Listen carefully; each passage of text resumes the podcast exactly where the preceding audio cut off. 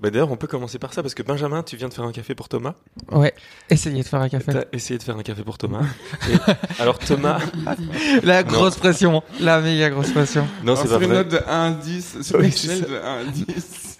C'est combien Ouais. Et euh, non, non, mais non. Parce que c'est du bon café, je pense. profite de ton café. Bah c'est du or. C'est du hors coffee. Ouais. Ah oui, je connais.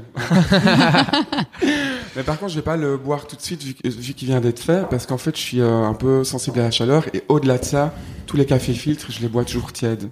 Voilà, je vais tout de suite faire le geek. mais en gros, les, les, les espressos, quand ils tiédissent, ils deviennent un peu euh, aigres. Mais les cafés filtres, en fait, quand ils tiédissent, ils révèlent vraiment tout leur potentiel. Ils deviennent un peu comme une limonade euh, tiède. Et tu profites plus de l'acidité qui est recherchée, contrairement à l'amertume. Et donc l'acidité, c'est la fraîcheur. Et en fait, si tu compares avec un soda, tu vois, à température ambiante, il est un peu euh, pas rafraîchissant en été. Quand il sort du frigo, il est méga rafraîchissant. Et en fait, ta bouche, elle perçoit que des, des goûts euh, basiques, hein, en fait, pas grand chose, cinq goûts basiques. Mais elle perçoit, dont l'acidité. Et en fait, elle l'aperçoit mieux à des températures moins élevées. Donc les filtres, en fait, c'est un truc de dingue parce qu'on on les boit trop chaud en général. Alors que quand tu laisses tiédir, c'est là que ils te donnent tout leur potentiel de dingue, quoi. Ok. Ok. Et est-ce que du coup, s'ils sont froids, ils ont encore plus de goût que tièdes ou Alors, pas forcément qu'ils ont encore plus de goût, c'est que ta bouche perçoit d'autres choses. Ok, d'accord. Donc c'est un peu différent. C'est pas qu'ils se développent, c'est plutôt ta bouche qui perçoit euh, des nouvelles choses. Ok. Euh, et donc oui, clairement, moi, température du corps, en fait, c'est là que je les préfère. Ok. Genre ce matin, je me lève, je fais mon café, je le laisse dans la carafe, je prends ma douche, je m'apprête, je reviens et puis je le bois en petit déjeuner. Ok. Ouais. Ok. Bah voilà. Pre- premier premier coffee tips. Premier Ouais, là, où, là où nous on est vraiment de la team, on adore se brûler avec le café. Oui, nous on est de la team brûlure. Ouais. Ouais. Ah ouais, ouais, ouais. Ah, ouais. moi pas trop, moi. Moi pas trop. Et, euh, Ben, la team brûlure, c'est euh, en fait moi j'ai j'ai découvert le café de spécialité euh, à New York. Euh, je buvais pas de café, c'est il y a cinq ans. Par contre à New York, euh, c'est un peu l'histoire classique, mais je voulais être avec mon paper cup dans la rue pour faire comme dans les séries parce que c'est trop cool d'être à New York avec un paper cup en rue. Et j'étais en face de, j'étais à Brooklyn, euh, à une station de métro où j'ai habité pendant deux ans d'ailleurs euh, récemment. J'étais en face d'un Blue Bottle, mais je connaissais rien. Donc pour moi Blue Bottle, je savais pas ce que c'était. C'est la plus grande chaîne de café de spécialité aux États-Unis, on va dire. Et là, c'était un tout petit. Et en fait, chaque fois, ben, je sortais, boum, j'allais chercher un cappuccino. Et en fait, euh, sans chercher à comprendre, tous les jours, j'avais le même cappuccino. Une mousse de lait de dingue, du latte art. Bon, je trouvais ça méga kitsch, mais euh, je comprenais pas très bien ce que c'était. Euh, donc, texture du lait onctueuse, le goût du café super moelleux, l'arrière-goût très bon, parce que le lait ne pardonne pas tout. Hein. Un café dégueulasse, même avec du lait, euh, l'arrière-goût est franchement pas agréable. Et surtout la température. Donc, team brûlure, je compatis. Et donc, tous les jours, je pouvais boire ce café chaud, mais directement. Et donc, pas euh, couvercle par couvercle, sur le t-shirt, euh, aïe, je me brûle le bout de la langue, je sais pas comment faire. Là, en fait, non. Et ça, ça fait vraiment partie d'une d'une des compétences des baristas, c'est de maîtriser la température pour que le produit soit, tu vois, buvable directement, en fait. Ok. Et pour d'autres raisons aussi, pour pas brûler les sucres du lait, le lactose que tu développes et tout ça, que tu casses. Mais euh, mais voilà, donc la température dans le café, elle est importante et il y a moyen de jouer avec différents paramètres et de les maîtriser pour une meilleure expérience sensorielle. Ok. Et Bah, bim. Ben, et Et ça voilà. c'est une intro. Hein. Ça c'est une Ah, intro. ça, c'est- Donc là, on se chauffe. en fait. on se chauffe doucement.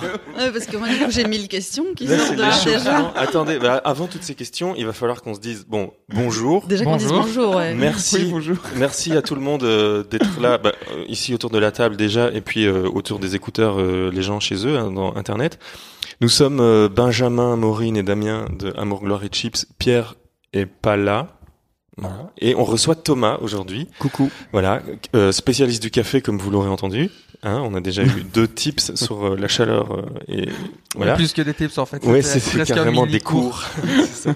et, euh, et voilà, et on va passer en revue euh, Thomas, ta vie, ton œuvre, parce qu'on se connaît depuis quand même assez longtemps, et même Ouais. de tes vies précédentes. Ouais, ouais, c'est vrai, c'est vrai. Et donc euh, Trop bien. voilà, on va re- on va passer en revue un peu tout ça. Et euh, sinon, la question de base, vu qu'on est lundi, en plus ça tombe bien, ça a été vos week-ends euh, les gars yes. Ouais. Oui. Vous avez pas un truc euh... Moi, j'ai fini une série de dingue. Ah, Mais j'en parlerai Ah, après. t'en parleras après. J'en parlerai à la Ah, fin, comme ça je Ah. dis la meilleure série du monde. Je sais qu'on peut pas dire ça, qu'il y a Ah ouais. des trucs les meilleurs du monde, mais là, je crois que c'est la meilleure série du monde. Ok. Ah, je suis super chaud. Ah, j'ai j'ai commencé une série après savoir. un long euh, blackout euh. Netflix, mais là, euh, Bah. j'ai une série aussi qui me captive. Ok, bah vivement dans une heure. Ouais. Ok.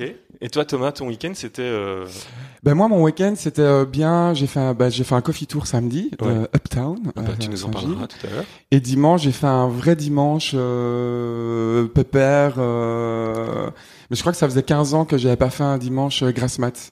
Oh. Ah, trop bien. Genre Bien. 15 ans, quoi. Ouais. Euh, donc, grasse mat, série, euh, euh, bouffe, cake, machin, chez un pote, revenir, resérie. Re-sieste. Euh, euh, ouais, re-grosse sieste, euh, voilà. Ok, très bien, parfait. Ouais, c'est un bon c'est week-end. génial. Et Maureen, toi, qui... Moi, j'ai fait un week-end euh, montage podcast, insomnie, ah, ouais. migraine, mais euh, productivité, Ah bah voilà. malgré tout. Ok, les ups and downs. Ouais, Ouais. voilà, c'est Et, ça. et toi, Damien Euh, moi, j'ai fait quoi? Ben, moi, j'ai monté un petit bout, un petit teaser de podcast euh, que, bah, qui est le bonus en fait, que, qui est juste avant cet épisode-ci. Donc les gens l'ont déjà entendu. Un petit Ah. bonus sur euh, amour papier. On en parlera. Et, euh, et sinon, j'ai fait quoi? Ah, j'ai, écrit. Je, je vais écrire un petit truc. Alors j'ai écrit un petit truc. Super. Voilà. Des bons week-ends. Hmm C'est ça. Différents, mais bons week-ends. Week-end, euh, ouais, plutôt chill. Donc voilà, c'est très bien. Mm, Alors, tu, est-ce que tu as répondu par rapport à- au goût du café de Benjamin? Benjamin, il, euh, non, Benjamin, On ne sait toujours pas s'il est bon ce café est ou pas. Ouais, ben en fait, ce café, il est bon. Ah, sens où- voilà. Bravo Benjamin. Ouais. Bon, je vais faire un peu mon. Euh, il est, il est simplement un petit peu sec sur la langue, tu vois. euh, en anglais, on dit dry. Oui, je fais mon Jean-Claude Van Damme Mais souvent. c'est voilà, Non, non, mais Mais c'est- c'est parce que ma langue du café, j'ai été formé dans, en anglais en fait, Euh, donc je, je cherche toujours les traductions euh, françaises dans les bouquins, la littérature française sur le café, et c'est très marrant de voir que les, les- certains mots sont pas traduits de la même manière en fonction de qui les traduit. Mais donc c'est le côté un peu dry, donc un peu astringent. Il a un peu de ça, mais en termes par exemple de, il est pas très acide, ça c'est sûr. Euh, mais il est assez clair et puis il est pas euh, méga amer. Il y a une touche, une touche d'amertume, tu vois. C'est comme si ça a mis euh, une touche de, Mhm. de, de sel dans ta mousse au chocolat. C'est de cet ordre-là. C'est pas très euh, présent, mais euh, il est un peu sec en bouche. Mais c'est normal. Il y a probablement moyen de- d'améliorer des paramètres. Mais on n'est pas tous les jours en compétition. Donc moi, un café comme ça, on me le fait le matin, mais je suis euh, dix mille fois plus heureux que un café méga amer qui est juste pas bon à boire. quoi. Donc là, t'es content, quoi. Ouais, je suis super content. Merci. Mais euh, raconte-nous un peu, peut-être, comment t'en es arrivé là euh, à, à devenir ce spécialiste du café que t'es maintenant. Peut-être, peut-être sans, euh, enfin, brièvement passer sur, euh, bah, justement, comme on disait au début, le fait qu'on se connaisse de l'époque de quand on était graphiste tous les deux, tout ça, Yes. et de l'association qu'on a. We are, we Ah are ouais, oui, graphic oui, c'est designer. qui est toujours en ligne. J'ai Déjà- recommandé à des gens récemment. Quoi. Déjà à l'époque, on Fierté. Voulait, on voulait défendre euh, les graphistes, et puis Ouais, euh, après, donc l'association existe toujours, mais maintenant tu, tu as, t'as failli rentrer dans l'association pour défendre les spécialités, les, les specialty coffee. Ouais. Et puis nous, on a monté une, une association pour défendre les musiciens. Donc voilà, comme ça, on est resté Yes. des défenseurs dans nos dans nos activités. Bah, je crois que quand on a ça en nous, on ne peut pas, euh, peu importe le secteur. euh, Et euh, mais donc voilà, donc après le après le graphisme tout ça, donc t'es parti à New York et c'est là que ça a démarré, c'est ça un peu l'histoire? Déjà non, avant? disons que euh, bon, je faisais du graphisme, donc j'avais co-créé euh, Code Frisco, qui est, voilà, qui était un petit studio de graphisme qui existe, qui existe toujours. Euh, donc mon ancienne associée, bah, elle, elle continue le boulot. Et c'est vrai que moi, j'étais un peu en, en fait, j'ai jamais euh, moi, j'ai pas été formé au graphisme. J'ai étudié la sérigraphie à la Cambre et en fait, avant ça, j'étais en maths physique à l'école. Je suis arrivé dans les études artistiques par fainéantise, donc j'ai terminé en décrochage scolaire total. J'ai passé ma réto parce qu'il y avait des grosses grèves à l'époque, donc ils ont donné le diplôme à tout le monde. J'avais 24% en maths, donc j'étais bon pour tripler, je pense. Et euh, après ça, je dis ok, je veux pas aller à l'univ, j'aime pas étudier, j'ai pas envie de taper un syllabus. Et j'ai un de mes frères qui m'a dit ah mais il fallait en école d'art, tu vas trop t'amuser. donc lui il avait fait la Cambre en dessin, il m'a dit viens on va visiter. Donc on a visité. J'ai fait six ans parce que j'ai j'ai en plus raté une année en sérigraphie, il faut le faire. Euh, et ensuite, après avoir eu mon diplôme de sérigraphie, je me suis dit, je- je- j'ai deux enfin deux potentiels. Soit tu es artiste, mais je ne suis pas artiste. J'ai pas un truc à dire en fait. Je pense que je suis créatif, mais pas artiste. Euh, ou alors je vais euh, imprimer à Charleroi euh, dans un zoning industriel les plaques pour le, la caisse à l'entrée du Deleuze ou des t-shirts, euh, voilà. Donc chose qui ne me réjouissait pas. Et donc je suis arrivé par hasard dans le graphisme. Et en fait, tout ça pour dire que euh, je, ce qui me caractérise professionnellement, c'est plutôt d'harmoniser, donc de découvrir quelque chose qui me rend curieux, de creuser euh, super fort le sujet, dans euh, partager mon enthousiasme autour de moi, d'harmoniser les gens autour de cette passion. Et en fait, quand j'arrive au bout du truc, pouf, le plomb euh, saute et je passe à autre chose. Et donc le graphisme, en fait, c'est ça qui s'est passé, c'est que j'ai fait ça pendant 8-9 ans. Et euh, les deux dernières années, j'atterrissais en douceur, mais sans comprendre que, que je fonctionnais comme ça. Donc j'étais, euh, j'étais pas en burn-out, mais j'étais en board-in, donc c'est un peu l'inverse, mais je ne trouvais plus le sens dans, dans ma pratique. Et le café est arrivé à ce moment-là, par hasard, mais au bon moment finalement. Et donc c'est là que j'ai après avoir donc je buvais pas du tout de café. En fait j'aimais pas euh, le café. C'était vraiment un truc qui me rendait curieux parce que j'ai allez l'odeur des torréfactions j'ai toujours aimé ça l'odeur du café moulu. Mais par contre chaque fois que je buvais du café quelque part euh, tu sais quand tu fais la route tu t'arrêtes au bord de l'autoroute ou que tu vas dans un resto j'ai jamais compris qu'il pouvait y avoir des différences dans les cafés. Pour moi le café c'était juste le café. C'est un truc de dingue mais voilà Mhm. jamais.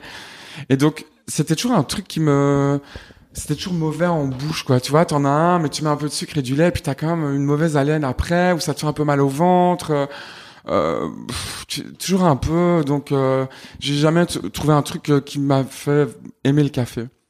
Et puis à New York, voilà, j'ai découvert ça. J'ai- j'ai- je me suis dit, ok, ben là, euh, je, je- en cinq mois, en fait, j'ai quitté Code Frisco et j'ai commencé à bosser comme euh, barista. Donc j'ai bossé un an, mi-temps barista communication pour une boîte ici à Bruxelles. Donc j'ai vraiment euh, fait mes armes en fait euh, sur le métier. Et puis après un an, en fait, moi j'avais j'avais suivi une formation au tout début chez Or, Or Coffee euh, près de Gand. Et euh, c'est eux qui m'ont foutu la pêche. Donc j'ai vraiment, c'était Catherine qui m'avait formé. Euh, et en fait, je me suis dit, mais la meuf, c'est une, c'est une, c'est une tueuse. Et en fait, j'ai envie de travailler chez eux, j'ai envie de travailler avec elle. Enfin, tu vois, il y a le côté humain en plus du côté geek. Et donc, euh, donc je leur ai dit, oui, les gars, je voudrais travailler avec vous. Euh, Mais je pense que tout le monde doit leur dire ça tout le temps, quoi. Et il n'y a pas d'opportunité chez eux. Euh, c'est une boîte néerlandophone à la base, super francophile, mais il n'y avait pas d'opportunité chez eux, voilà, pour l'instant. Donc j'ai fait un an comme ça, et puis après un an, il y a une opportunité chez eux. Et donc euh, là, j'ai été engagé, et pendant deux ans, je me suis occupé de la vente, mais surtout aussi de la formation. Donc c'est un peu pour moi la boucle est bouclée, vu que j'ai commencé à donner le cours qui m'avait fait rentrer dans l'industrie par la boîte qui me l'avait donné, quoi. Donc j'étais un peu genre, waouh, ok, cool. Donc ça, ça a duré deux ans, et puis mon copain de l'époque, il avait déjà bougé aux États-Unis, en fait, un an et demi avant. Donc on, était un peu euh, back, and forth entre les deux. Et à l'époque, il m'avait dit, bah, viens à New York. Et je lui dit, non, c'est impossible en ayant un an d'expérience barista. Mais moi, je vais me faire manger. J'ai pas, en, plus, c'est pas, ça va, j'ai pas 22 ans. Enfin, tu vois, je veux dire, j'ai pas la niaque euh, de 22 ans et j'ai pas envie d'arriver avec zéro expérience à New York dans l'industrie du café. Mais c'est genre du suicide, quoi. Donc j'ai dit, là je viens de décrocher le job de mes rêves, désolé, je vais rester quoi.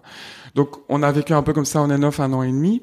Et puis à un moment donné, il m'a dit, écoute, je crois que je vais rentrer. Je dis, hop, hop, hop. Minute. Et donc Je suis prêt, je viens. Ouais, je- exactement. Et donc là, j'ai fait mon visa, mon visa de travail.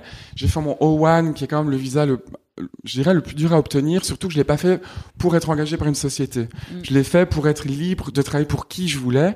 Et donc j'ai dû récolter euh, 60 coupures de presse qui montraient que j'étais le meilleur euh, dans l'industrie, euh, 8 lettres de recommandation de fou par des sommités, euh, dont une qui a été refusée dans mon dossier, euh, qui a été écrite par le champion du monde euh, barista, donc champion américain, champion du monde, qui est le formateur officiel au Japon et aux États-Unis de Blue Bottle, tu vois, qui me recommande chaudement comme étant euh, un expert dans le café, alors que bon, on, on connaît les lettres de recommandation, j'étais hyper gêné, tu vois. Ah non, ça, ça a été refusé euh, par, euh, tu vois, le, Ok. le- voilà, donc j'étais un peu genre, ok, mais qu'est-ce qu'il Qu'est-ce qu'est-ce qu'il qu'il me faut Donc bref, galère comme ça, six mois pour faire le visa. Puis j'ai eu mon visa et là j'ai été bosser deux ans où j'étais plutôt, j'ai créé une boîte de café de spécialité pour une grosse réfaction et, et là je me suis occupé, je peux pas m'en empêcher, de la com, branding évidemment. J'étais super fier du branding que j'avais fait et euh, Et c'était pour quelle marque? ben c'était Tu- euh, tu peux le dire. Tu- Ouais, c'est un gros torréfacteur qui s'appelle Coperaco et en fait pour eux j'ai créé une marque qui s'appelle Saison, mais ils l'ont mis en stand-by vu le, aussi tout ce Ouais, qui se passe maintenant. Et ensuite après j'ai travaillé pour un, un, gros, un gros groupe où là j'étais expert. Euh, en fait je créais des boissons. Alors c'est ça le, le truc marrant, sans café. Donc je devais analyser toutes les tendances euh, santé du marché américain, qui est probablement un des marchés les plus compétitifs au monde, et créer des boissons, euh, toutes les boissons du menu. Donc c'était assez fun. Donc j'avais créé euh, des lemon meringue latte, euh, black sesame latte, parce qu'en fait le charbon c'est pas très bon, mais il y a une tendance des euh, charcoal latte euh, que je déconseille à tout le monde. Mais donc on peut le faire avec du sésame noir. En fait, ça donne bien. Donc je me suis retrouvé en fait à designer des boissons. J'ai jamais cru que je ferais ça dans ma vie, mais surtout à conseiller sur euh, les formations, le matériel, les prog designer les programmes de formation, aider au niveau de la torréfaction, du sourcing. En fait, moi, je peux vraiment me mettre sur tous les maillons de la chaîne, et c'est ce que j'essaie de développer ici en Belgique, c'est le, aussi l'expertise pour des, des plus grosses boîtes dans l'Oreca ou des petites. Hein, je le fais pour des restos. euh, de deux personnes euh, à Saint-Gilles aussi, mais toute personne désireuse d'augmenter euh, ou d'améliorer son offre à tous les niveaux, donc au niveau du produit, au niveau de l'équipement et au niveau de la formation. En fait, je suis là pour ça, quoi. C'est vraiment ma mission. Ouais, ouais. Je sais plus de quoi en parler. Donc je- Bah, c'était ton parcours. Bah, C'était ton euh, parcours, ouais. mais... Vie, Et ton donc- œuvre. Et donc j'ai fait ça deux ans. Ah ouais. Et alors le truc c'est que après deux ans à New York, donc c'était vraiment mon rêve d'aller vivre à New York en fait. Hein. Je crois que c'est le rêve de beaucoup de gens. Euh, le mirage euh, du, rêve américain. Euh, et donc New York, ben, je regrette rien, c'est une ville géniale. J'ai pris tout ce qu'il y avait à apprendre, mais elle m'a aussi pris tout ce qu'il y avait à apprendre. C'est, en fait, New York, c'est vraiment le, le the best kept secret de tous les New-Yorkais. C'est que le jour où j'ai décidé de quitter New York, parce qu'en fait, je, je devais choisir entre euh, travailler pour de l'argent, mais devoir mettre mes valeurs de côté, ou avoir des valeurs et devenir travailleur pauvre à New York dans cette industrie, vu que ceux qui font du bon boulot, ils n'ont pas assez d'argent clairement pour payer, pour vivre décemment, parce que tout coûte Mm. cher, l'assurance santé, le système, les logements, tout, tout, tout. Et donc je me suis dit, mais qu'est-ce que je fais ici en fait? Parce que voilà, j'ai vécu ici, j'ai adoré, euh, j'ai fait mes cours de voguing, euh, puis voilà. Et euh, et puis euh, et donc je me suis dit bon, euh, j'ai travaillé pour des grosses boîtes, Living the Life, j'ai vu, je- ça m'a donné confiance en moi. J'ai effectivement fait des deals de dingue pour des super grosses boîtes, opportunités que je, je n'aurais probablement pas avant un bon bout de temps ici, parce qu'il faut plutôt un, un vieux costard avec Mhm. épaulettes euh, trop grand pour être crédible et c'est pas trop euh, mon look. Mais là aux États-Unis, on te donne cette chance-là, donc j'ai j'ai fait des deals de dingue pour les sociétés pour lesquelles je bossais. Et euh, mais je me suis dit, je pouvais pas, mais voilà, associer valeur et euh, une vie décente. Hein. Je parle pas de Oui, m'acheter oui. une des grosses décapotables, ouais, non, malin. c'est- Euh, donc je suis revenu à Bruxelles il y a un an et euh, chez Or pendant six mois. Et puis j'ai été remercié euh, à cause du Covid euh, gentiment euh, fin avril en plein lockdown. Et donc là en fait euh, ben euh, euh, en fait émotionnellement ça a été très compliqué parce que effectivement j'étais un peu sur des rails dans une forme de routine. Euh, je m'attendais pas du tout à être remercié et, euh, et j'ai pas de problème en fait je m'entends toujours très bien avec Mhm. euh, avec Or mais du coup, j'ai dû rapidement me reconsidérer et euh, trouver une opportunité. En fait, donc voilà, j'ai réfléchi à des projets de fonds, deux trois projets de fonds que j'avais en tête, mais qui sont très compliqués à mettre en place et je me sens pas apte à les faire seul. En fait, moi, j'ai la, j'ai les idées, mais l'aspect euh, business. euh, gestion de boîte, euh, tableau Excel, finance et machin. Je suis nul, donc euh, voilà, si quelqu'un nous écoute et qu'il a ses compétences et qu'il est cool, qu'il me contacte parce que j'ai des projets de bombes atomiques. Mais moi, j'ai, Bah, je crois que Benjamin et Maureen sont des spécialistes d'Excel. J'allais dire, moi, j'a- j'adore les tableaux. Moi, Excel. moi, je suis plus numbers, mais euh, c'est pareil. voilà, moi je déteste ça. Mais surtout, je, en fait, j'ai repris OK Coffee, qui était plutôt un, un Ok, Coffee Tips. OK Coffee Tips, ouais, qui était un peu mon, euh, en fait, qui est une plateforme que j'avais créée quand j'ai commencé dans le café. Euh, et en fait, c'est quelque chose que je fais intuitivement. Hein, je, même chose, a pas réalisé pour créer du contact et du réseau très rapidement. Parce qu'en fait, j'ai ce truc dès que j'arrive quelque part, c'est me dire, Ah, il faut que j'aille vite pour quand même avoir un peu de crédibilité. Et donc, j'avais créé cette plateforme où j'ai publié des interviews des gens que je rencontrais. Et ça me permettait en voyageant de pas être euh, sur le coin à une table à boire mon espresso et à dire coucou c'est cool je peux faire une photo ou je sais pas je voudrais vous parler mais en fait je sais pas quoi dire. Euh, là j'avais une excuse de dire eh au fait j'ai ce petit blog euh, je peux pas faire une photo je t'envoie l'interview par email et euh, et voilà et en fait pendant euh, quatre ans j'utilisais ça donc j'ai créé pas mal de réseaux qui m'a aidé à aller aux États-Unis aussi en fait et euh, ben voilà et là en, en avril 2020 je me suis dit ok Maintenant, il faut qu'on y aille. Pendant le confinement, j'avais fait des lives où je faisais du café chez les gens avec eux. Donc en fait, je leur non, envoyais chez toi. Vu que c'était Ouais. euh, virtuellement. Oui, c'est ça. en non présentiel. Oui. Euh, donc je leur envoyais en fait des samples de café. Ah oui, d'accord, ok. et ensuite, avec le matériel qu'ils avaient à la maison, donc on a fait du cold brew filtré au torchon. euh, Ouais, ouais, ouais. On a fait euh, des bialetti, on a on a tout fait en fait tout ce que moi, ma mission, c'est pas de m'adresser aux coffee geeks, parce qu'il y en a déjà assez là-dedans. C'est vraiment d'amener les gens sur une nouvelle dimension du café qu'ils ne connaissent pas quand ils connaissent rien au café. C'est ça, ça qui me- comme ça que je suis euh, tombée sur toi. C'était en, en voyant le live que tu avais fait avec euh, Elisabeth de Bourse. Ah cool, Voilà. ok. Ah oui, mais c'était super. Ben ouais, et en fait j'ai fait ça avec plein de gens. J'ai fait ça aussi avec euh, Pascal de Valkener du Chalet de la Forêt, qui est quand même un chef étoilé. On a fait du cold brew avec les herbes du jardin, et puis j'ai fait ça avec mon voisin de palier. Donc j'ai vraiment fait ça avec plein de gens en fait, et, ça a super bien fonctionné. Et puis euh, et puis voilà, donc je me suis dit ok, maintenant il faut que j'arrive à un peu euh, être la voix du café de spécialité. Moi, je suis mal à l'aise avec le côté expert parce que je suis pas un champion. Euh, tu j'ai pas gagné des championnats, j'ai pas le palais le plus développé non plus.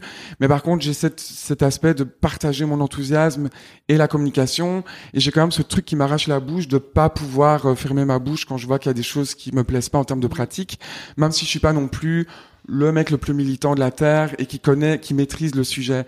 Mais j'ai tendance à parler un peu vite et en tout cas à faire des choix et euh, je les assume, mais je suis toujours ouvert à la conversation. Mais donc euh, là, il était temps pour moi en fait de me positionner sur ce truc de me dire en Wallonie, en fait, il y a personne qui fait du café de spécialité. Il y a deux endroits, hein, c'est Grand Maison à Liège et euh, euh, Mur à Huy. Il y a quelques food places qui ont du café décent de torréfacteur de spécialité, mais je ne connais pas Maintenant, il y a un torréfacteur de spécialité qui vient d'apparaître, l'abbé. Euh, mais sinon, en dehors de ça, je ne connais pas de torréfacteur de spécialité en Wallonie. Ce qui est quand même un truc de dingue pour des raisons culturelles que j'ai expliquées au début. Alors qu'en Flandre, il y en a partout. Mm. Partout. Donc c'est ça, en fait, quand on parle de consommation et de culture du café. En fait, on en est là en Belgique. Et donc, moi, mon idée, c'est de dire, voilà, on m'appelle expert ou comme on veut, mais en tout cas, je veux être la voix du café de spécialité en Belgique francophone. Parce que putain, il y a vraiment un truc à faire pour sauver la planète. non mais il y a vraiment un truc à faire à un moment donné c'est c'est- voilà en termes de qualité de bonne pratique et de faire du bien dans le monde en fait vraiment bêtement avec ça Mais ouais. Faites du bien. Sauvez le monde, buvez du café. Mais oui, Ouais. mais, mais c'est d'une certaine manière, c'est complètement fou de se dire qu'il y a aucun torréfacteur en Belgique francophone qui, non, qui on paye des traditions et des histoires mais euh, pour l'instant on paye pas du café de spécialité donc euh, voilà par exemple moi j'ai une, une certification de formateur pour l'acier donc je suis ce qu'on appelle AST Authorized SCA Trainer Euh, pour former des torréfacteurs, enfin des Alors pas des torréfacteurs, sur les métiers, sur les métiers, sur le métier de barista et en particulier moi c'est sur le module d'introduction café et dégustation, le module barista donc vraiment travail du moulin, de la machine, etc. Et les méthodes filtrées, euh, les méthodes douces, donc tout ce qui est euh, cône en céramique et compagnie et sciences de l'eau, on va dire, Mhm. etc. Mais en Belgique francophone, on est deux, voilà. à, à proposer à, à avoir cette certification. et quand j'étais à New York, on était à New York City même, hein, donc euh, on était euh, deux aussi. Truc de dingue. Hein. Et donc, par contre, en Flandre ici, on est, on est, euh, on est plus quoi. Hein, mais euh, c'est, c'est- voilà, c'est symptomatique. C'est-à-dire que euh, on market bien, on fait beaucoup de business, mais en gros, vraiment, les gens qui creusent jusqu'au bout ces fameuses nouvelles vagues, il y en a peu en Belgique francophone encore. pas ça. encore. Mais euh, ouais, on en parlait tout à l'heure. Tu, tu disais ça fait une trentaine d'années que euh, les cafés de spécialité ont débarqué. Donc ça veut dire euh, les années 90, 90 Ouais, à peu près. ouais, ouais. Et, euh, et c'est arrivé comment ça? Parce que donc on connaît la. Enfin, s'il y a, si on est là dans la troisième vague, c'est quoi les deux précédentes euh, Parce qu'on ne connaît que la troisième finalement. Ouais, alors là, c'est C'est effectivement, j'entends toujours parler de ça, et moi, je sèche un peu là pour le coup. euh, Je, que- je, je, je ne mets pas mon expertise. euh, Ouais, je, je serais- honnêtement, je vais pas être un, un bon. Parce que moi, pour schématiser, j'ai toujours été. tr- Enfin, j'ai j'ai eu l'impression que c'était genre vague 1, ben le début du café, 1900 et tout ça. Vague 2, Starbucks. Ouais. Et vague 3. Alors l'idée de. Starbucks, c'était, Ouais. je- en fait, l'idée de Starbucks, euh, qui est un peu le fast-food du café, c'est de dire, d'avoir créé une communauté de gens qui étaient prêts à payer plus pour appartenir à euh, quelque chose d'un petit peu snob, on va dire. C'est ça. Ça un peu l'idée derrière. Mais sans nécessairement la, la qualité du café. C'est compliqué. Euh, On ne peut pas dire du mal de Starbucks. Hein.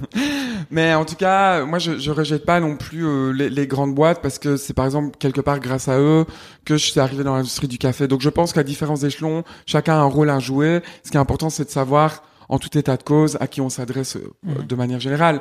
Mais en tout cas, euh, l'idée, c'était de dire, OK, il y a un autre monde et on peut payer plus cher.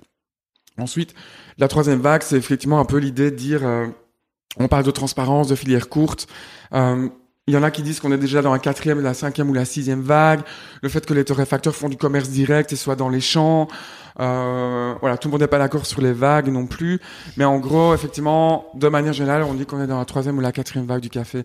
C'est vrai que moi, je, je parle pas trop des vagues en soi parce que c'est un peu euh, finalement aléatoire, même si on peut décortiquer ça.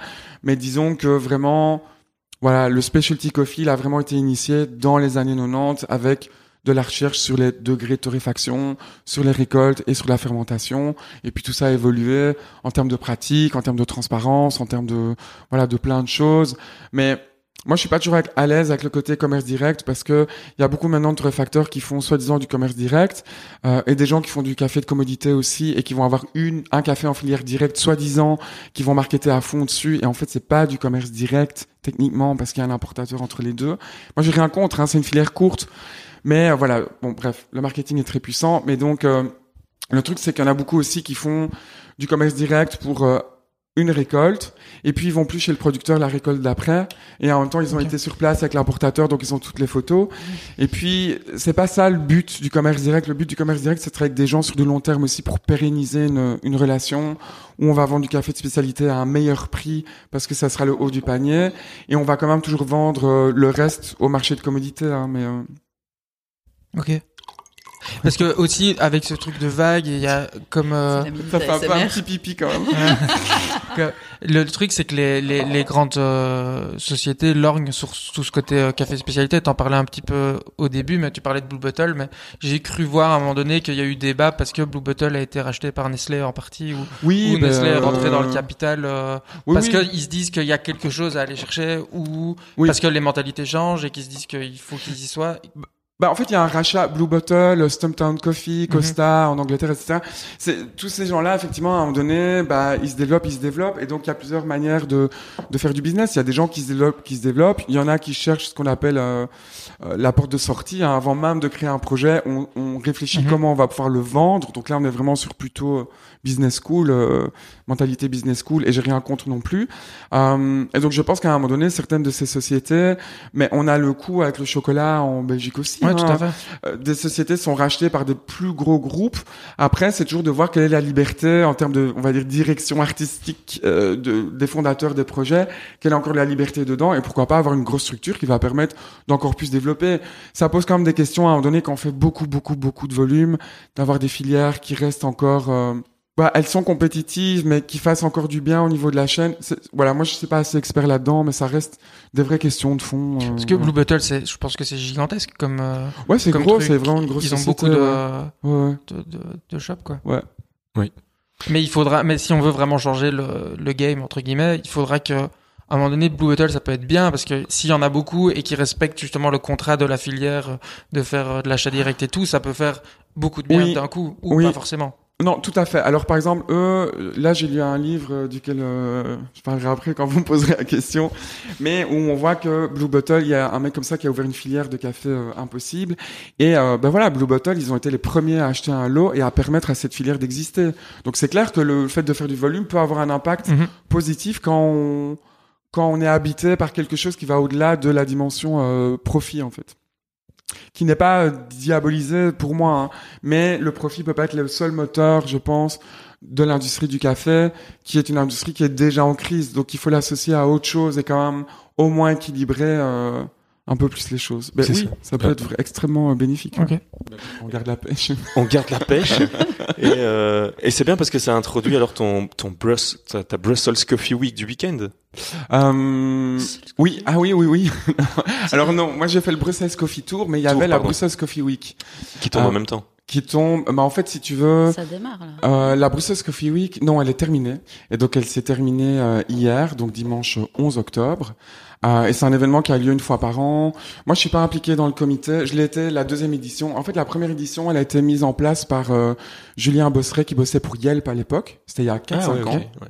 Et euh, super initiative en fait, parce que c'était vraiment les prémices du de la scène du café à Bruxelles, en termes d'un peu émulation. Quoi. Il y avait les pionniers qui étaient là, mais il, commençait à se passer des choses. Donc lui, il a vraiment flairé le bon truc. Il y a une première édition. Moi, il m'a contacté très rapidement. C'est super bien entendu. Et puis la deuxième, euh, j'ai un peu boosté pour que ça se repasse parce que Yelp c'était fini. Enfin, ils avaient un peu viré tout le monde en Europe. Donc on a refait une deuxième édition où j'étais un peu impliqué, puis d'autres gens sont rentrés dans la team.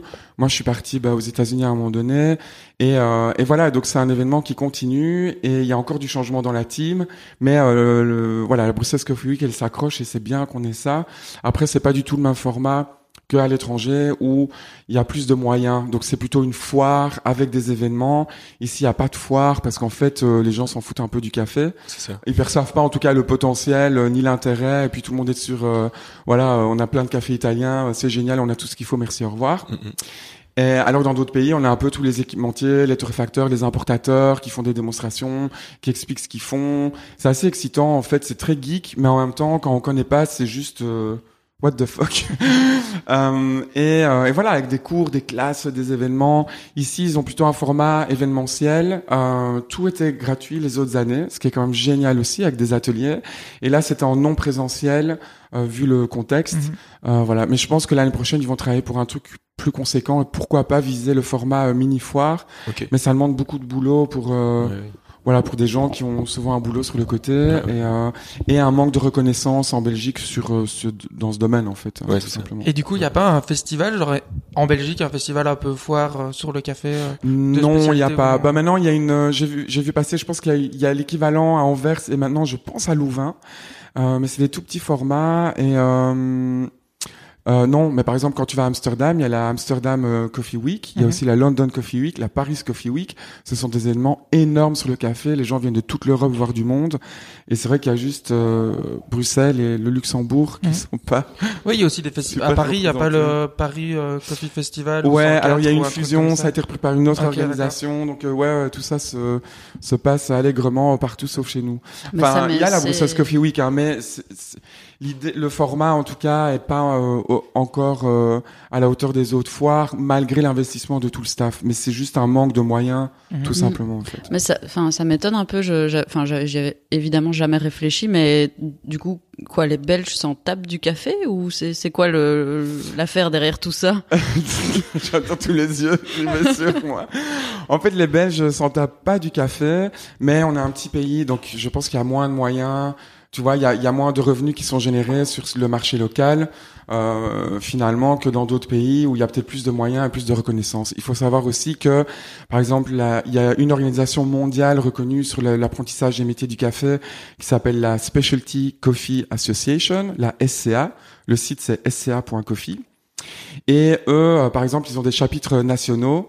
Euh, et en fait, en Belgique, euh, cette année, il n'y a pas eu de chapitre national parce qu'il n'y a pas assez de gens qui postulent pour les différents postes. C'est du bénévolat. Donc moi, on me disait mais vas-y, euh, Thomas, machin. J'écoute, non, j'ai déjà assez de chats à fouetter que pour en plus me mettre ça parce que si je le fais, je vais devoir bien le faire Mhm. et que ça demande beaucoup de temps. Mais donc c'est vrai que chez nous, il n'y a pas, il y a aucun moyen. Par exemple, là, c'est du bénévolat.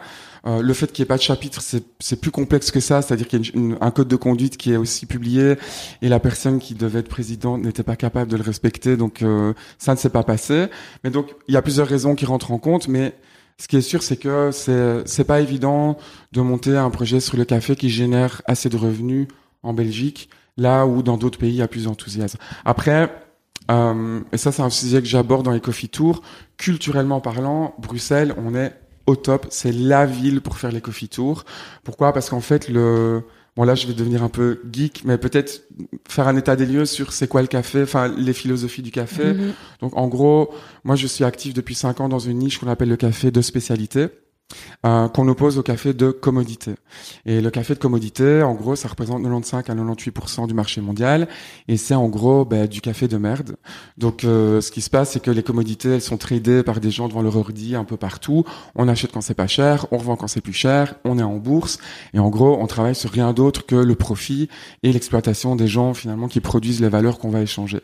Euh, il n'est pas du tout question de qualité, et le café pousse dans une cerise, c'est un produit frais à la base, sauf qu'on le traite comme une commodité. Et donc, euh, ça, ça représente quand même 98% du marché mondial. Ça veut dire que on cueille les cerises à tous les stades de maturation, on les fermente vite fait, on les exporte, on les torréfie trop pour atomiser tous les défauts d'une récolte globale et leur donner un petit goût toasté qu'on pense être le goût du café et qui n'est juste que le goût de la torréfaction et pas du tout du terroir. Et ça, ça part partout et c'est 98% du marché mondial. Et aussi, le café, c'est pas une des matières premières les plus échangées au monde? Après le pétrole Ouais, et la deuxième boisson ou la troisième hein, en compétition avec le thé, euh, boisson la plus bu au monde après l'eau. Donc les pratiques sont énorme, mais les industries font beaucoup de, de profits. Et en fait, c'est le, vraiment le parent pauvre de l'industrie alimentaire, donc très peu de gens posent des questions. Et le café de spécialité, ça a apparu il y a à peine une trentaine d'années, donc c'est un truc de dingue en fait, où euh, les pays anglo-saxons ont initié la relance de la recherche et de l'innovation en disant mais qu'est-ce qui se passe si on torréfie moins euh, à des températures moins élevées, donc on parle de torréfaction légère à moyenne. Qu'est-ce qui se passe si on se concentre sur la cueillette en fait, de pas tout prendre en une fois, mais de prendre que les cerises rouges et repasser et payer plus cher, mais travailler sur la qualité? Qu'est-ce qui se passe si on amène des ingénieurs agronomes et qu'on va vraiment travailler aussi sur la fermentation, les types de fermentation et vraiment maîtriser l'activité microbienne dans l'environnement de la fermentation et en fonction des variétés de café aussi comprend le la capacité métabolique du grain à se régénérer et à proposer d'autres potentiels gustatifs en fonction de ce principe de fermentation. Et donc ça sont des échelons en fait qui n'étaient pas euh, des éléments dans la chaîne qui n'étaient pas mis en avant et que le café de spécialité a amené sur la carte. Et donc le café de spécialité, c'est vraiment les pays nordiques. Et le café de commodité, traditionnellement, ce sont les pays du Sud. Et donc à Bruxelles, on est cette ville qui est à la rencontre, au clash des cultures du Nord et du Sud. Et donc les coffee tours, en fait, c'est génial parce que, euh, voilà, moi, ça me permet vraiment de parler culturellement de, de ce clash, d'être dans une ville qui est vraiment pour moi la ville euh, symbolique en termes de rencontre du Nord et du Sud, et, euh, et d'aborder euh, tous ces sujets. Mais c'est vrai que je ne fais pas euh, j'ai toujours des gens qui sont choqués quand malheureusement je dis qu'un café italien, parce qu'on dit toujours l'Italie c'est le meilleur café du monde, bah désolé en fait euh, en 2020 c'est pas les meilleurs cafés du monde.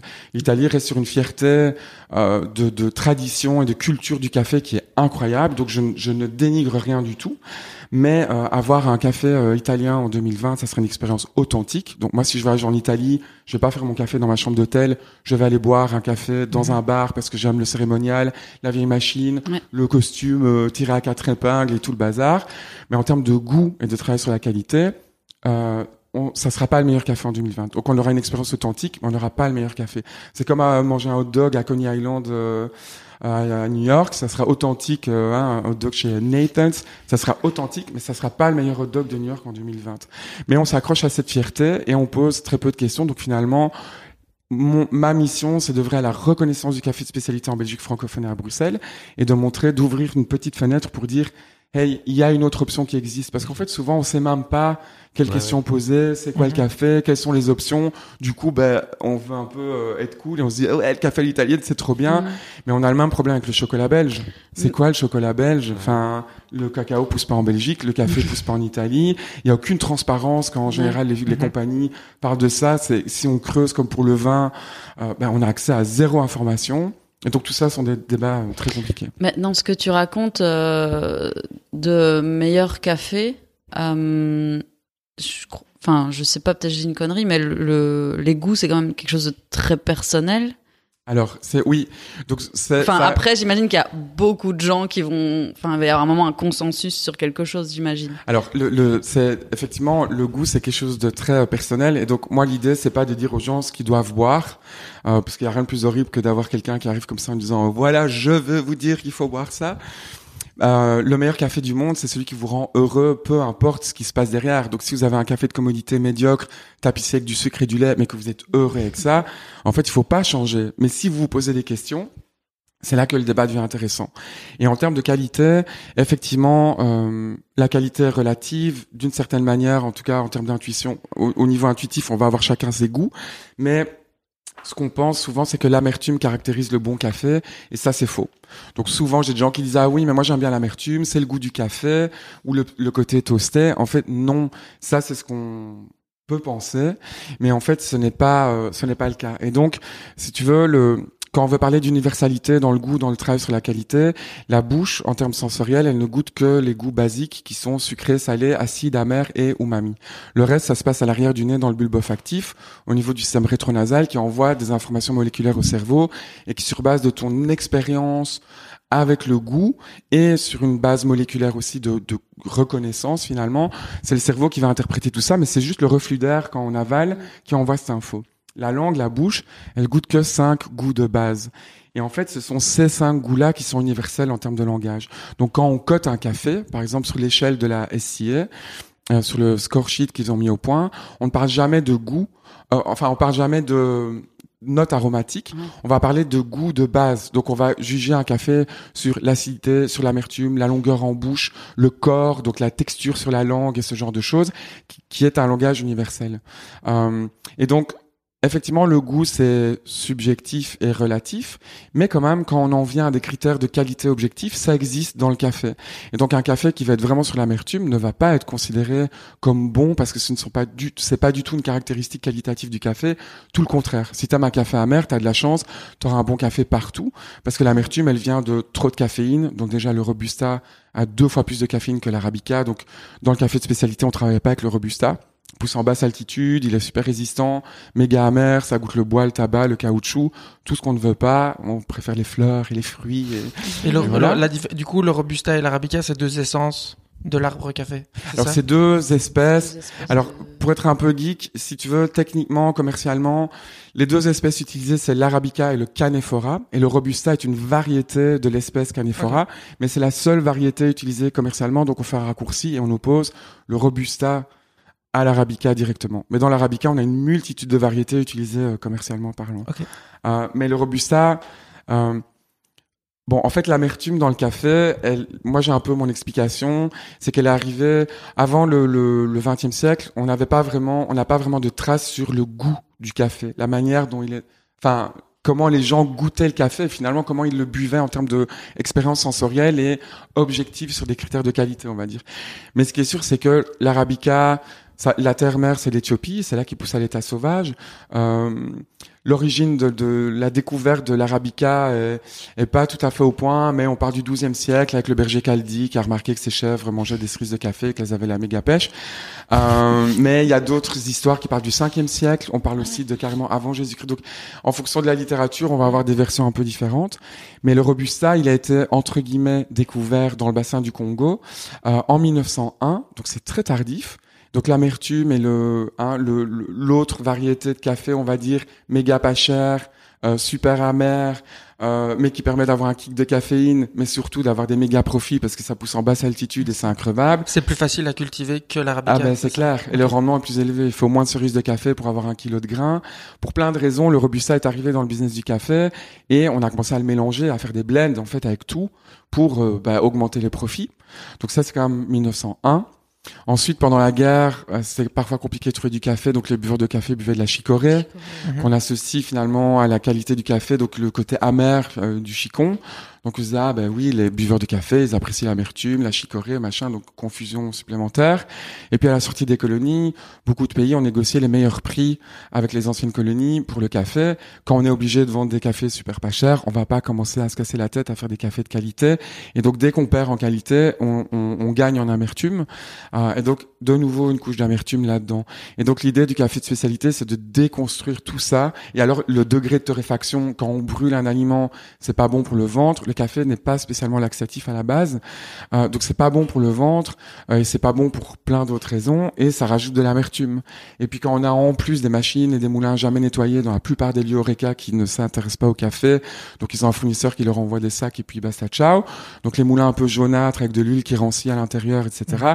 C'est de l'amertume en plus. Donc en fait toutes les étapes négatives dans l'industrie du café, c'est de l'amertume. L'idée du café de spécialité, c'est de la rebalancer avec une touche d'acidité et surtout beaucoup de rondeur et de générosité. Quoi. Ok. Ben, moi je propose Masterclass fasse- numéro Ouais. 3. On va faire une pause café Non, non, ça justement. va, ça va, ça va. Non, à vrai dire, moi, j'aurais bien voulu euh, vous faire euh, du café, mais euh, mes plans ont été contrariés euh, par l'équipement euh, présent sur place. Parce que moi, je bois beaucoup de café turc. Et- Ah ok, cool. Et du coup, bah, en fait, euh, il m'aurait fallu une, au moins une tac ou quelque chose de semblable. Pour faire le café turc. Oui. Parce Alors, que j'ai le- tout amené, j'ai même mon petit Sevs avec. Ah, mignon. trop bien. Amené d'Istanbul. Ah oui, pardon. Mais en fait, alors, désolé, mais dès que vous allez poser un truc, je vais commencer à parler de... Bah, sûr. Mais C'est pour ça Non, que non, es c'est pour ça qu'on t'a invité. Hein. Le... Mais même chose, souvent les gens, euh, quand, on, quand on parle de qualité, etc., alors j'ai toujours la question de l'incidence de l'équipement sur la qualité du café. Donc j'ai typiquement régulièrement des gens qui me disent ah oui le café turc est-ce que c'est bon ou pas? En fait, le café turc, c'est pas la question de savoir si c'est bon ou pas. La méthode de Chesvek, euh, donc la, la, manière de préparer le, le, café turc, où on va faire frémir l'eau et le café très finement moulu ensemble. La taille de la mouture a une importance déjà. Mhm.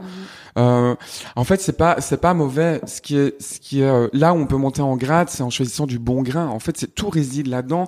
La maîtrise quand même de la technique, la maîtrise de la recette, hein, parce que souvent en fait on met au, du café, de l'eau, mais si on maîtrise les quantités d'eau et de café, c'est comme quand on cuisine à un 4 quarts, on va quand même un peu peser le sucre et la farine. Mais euh, dans le café, c'est la même chose que pour tout. Donc si on maîtrise les paramètres d'équipement, ensuite de recettes, si on a un grain de qualité, c'est bon. Mais souvent dans toute la Méditerranée et même partout dans le monde, on utilise du café de commodité. Ben là, on peut faire ce qu'on veut en termes de matériel. On n'arrivera jamais à faire un bon café. Et même si on a du bon grain, en fait, si on sait, maîtrise pas la préparation du café, c'est ça le drame du café. En fait, c'est que contrairement au vin ou à la bière, ok, il y a des bouteilles de vin qu'il faut savoir ouvrir, mais ça reste assez rare. Le café, il faut savoir le préparer. Et c'est là le problème dans cette industrie et pourquoi il y a très peu d'informations, c'est que c'est dans l'intérêt de personne au niveau industriel de devoir commencer à donner des cours, euh, pourquoi pas gratuits, hein, parce qu'il faudrait quand même former les gens euh, et de donner de plus en plus d'informations. Ça sous-entendrait aussi qu'on va remonter sur la transparence de plein de paramètres qu'on ne partage pas pour l'instant de manière générale, à part dans l'industrie du café de spécialité. Mais donc le Chesve, moi j'ai des amis albanais, euh, bulgares, euh, euh, même chose qui me disaient oui, euh, qu'est-ce que tu conseilles Je dis bah écoute, tu vas t'acheter un, un single origine Brésil, une fermentation naturelle, un peu fruitée, et surtout avec beaucoup de corps et de générosité. Tu, as, tu demandes au moment où tu l'achètes de l'oumout très fin en disant que c'est pour café turc Chesve. Et ben si tu fais ça, tu voilà, on en reparle. Et il m'a dit, c'est ma grand-mère me tue, tu vas me le payer. et puis euh, voilà, sa grand-mère l'a pas tué. Et en fait, effectivement, il y a un truc à gagner simplement en s'intéressant au grain qu'on va acheter et pas en changeant de technique en fait. Les- toutes les techniques sont bonnes, on va dire. Il y a Mhm. juste des trucs et astuces à maîtriser, quoi. C'est ça. Donc on pourrait euh, tester avec la avec la cafetière turque un grain qui n'est pas prévu pour. C'est ce qu'on va faire. Après. Pas, pas maintenant, parce qu'on n'a pas, on a- on pas de tac. De toute Mais, façon, mais on du n'a coup, pas c'est ça qui est chouette avec le, le café. Enfin, moi, j'en bois pas depuis très longtemps et j'ai commencé à en boire quand j'ai suivi, je sais pas si tu te souviens, un de tes cours euh, chez Or Coffee, Ah, mais si, ok. où si- j'étais le seul euh, paumé euh, qui était si, pas ouais. pro et qui venait parce qu'il voulait savoir comment on faisait du café. Si, Et, ok, euh, oui, oui, parce que je remettais ton visage. Ouais. Non, je ne remettais pas ton visage, je me je me dis, je connais Benjamin. Et donc, euh, et, et du coup, un truc que j'ai, qui m'a juste fait exploser le cerveau, c'est de me dire que avec toutes les techniques qu'on a, on peut chez soi, genre déjà s'organiser un espèce de petit rituel où il y a tout plein d'étapes à prendre en, en compte, et puis après on peut chipoter sur deux trois paramètres de temps en temps, Ouais. l'eau, le grain, le comment on le moue, tout ça, tout ça, et ça il y a des petites variations, et donc on a l'impression, enfin moi c'est l'impression que j'ai, qu'on est un petit peu actif dans ce qu'on boit et qu'on n'a pas juste une bouteille de lait qu'on ouvre, si c'est super, et qu'on verse et puis qu'on boit et puis c'est terminé. Il n'y a pas juste de la consommation, il y a un peu euh, un acte euh, actif. euh, Ouais. et c'est moi, c'est toujours un truc qui me, c'est un truc qui me fascine avec le café et justement de pouvoir chipoter avec des techniques que, euh, qui sont parfois un peu euh, mal vues, euh, genre le percolateur qu'on a tous eu chez nous. Je trouve ça rigolo. Genre là aujourd'hui, j'ai essayé, je sais pas du tout ce que ça donne, mais je trouve ça rigolo d'essayer de faire un bon café avec un percolateur Philips euh, à 30 euros de chez MediaMarkt. Euh, Je trouve ça plutôt rigolo. Ouais, mais en fait, il y a moyen de faire du, du relativement bon café. euh, avec ça, même chose, si tu as du bon grain et que tu sais, par exemple, le- la plaque chauffante sous le, le- la carafe en verre, c'est ça le problème du Mhm. percolateur en général. C'est que c'est ce qu'on appelle euh, péjorativement le diner coffee aux États-Unis. C'est ce café qui chauffe toute la journée. L'ennemi du, l'ennemi en fait des, des, des composants aromatiques du café, c'est euh, l'oxygène, euh, euh, la chaleur, euh, euh, l'humidité, ce genre de choses. Et donc, si tu laisses ton café sur une source de chaleur, tu tues les arômes. Donc, le perco, oui, mais servir directement ou en thermos, ça sera mieux que de le laisser chauffer. Mhm. Mais l'idée de projeter de l'eau et d'utiliser la gravité pour faire passer l'eau au travers du café moulu et d'un filtre en papier qui va filtrer, bah, moi, c'est ce que je fais tous les matins dans un collier en céramique. On peut rendre les choses un peu plus compliquées, mais faire du café peut rester très simple malgré tout. hein. Parce que souvent, les gens ont un peu peur de se dire, oula, ouais, mais attends, moi, j'ai pas le temps le matin et machin. Il y a tellement, il y a plein d'alternatives pour, jusqu'à l'alternative d'appuyer sur un bouton sans pour autant utiliser des capsules, quoi. Mhm. Les capsules, il y a quand même une petite place en enfer pour ça, parce que c'est, c'est, il y a Ouais. beaucoup de problèmes de, à tous les niveaux. hein. Il n'y a pas assez de café, l'empreinte carbone, elle est quand même élevée, même si on recycle. En fait, tout ça est d'une absurdité sans nom, parce que si on boit du café tous les jours, autant investir dans une bonne petite machine espresso, si on veut l'espresso, avec un moule à intégrer, dans lequel on met du grain entier et qui va moudre à la demande ou faire du café filtre. Et en fait, ça marche super bien. Mais si on veut la simplicité, voilà, moi je travaille avec des, marques, euh, c'est un peu cher parce que c'est des bons composants, des bonnes meules et tout ça. Mais euh, ça fait, euh, moi tous les amis qui veulent passer des capsules à machine espresso, ben, je leur donne quelques conseils. Jamais personne n'a regretté ce, ce truc-là.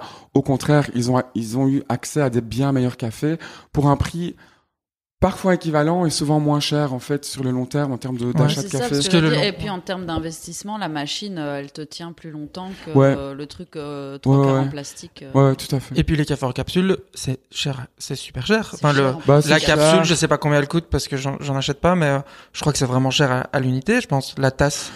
Écoute, pour être honnête, euh, on dit des fois que c'est genre euh, 100 fois plus cher. Je pense que c'est un peu surréagir malgré tout, mais parce que je, je m'y intéresse pas euh, tant que ça.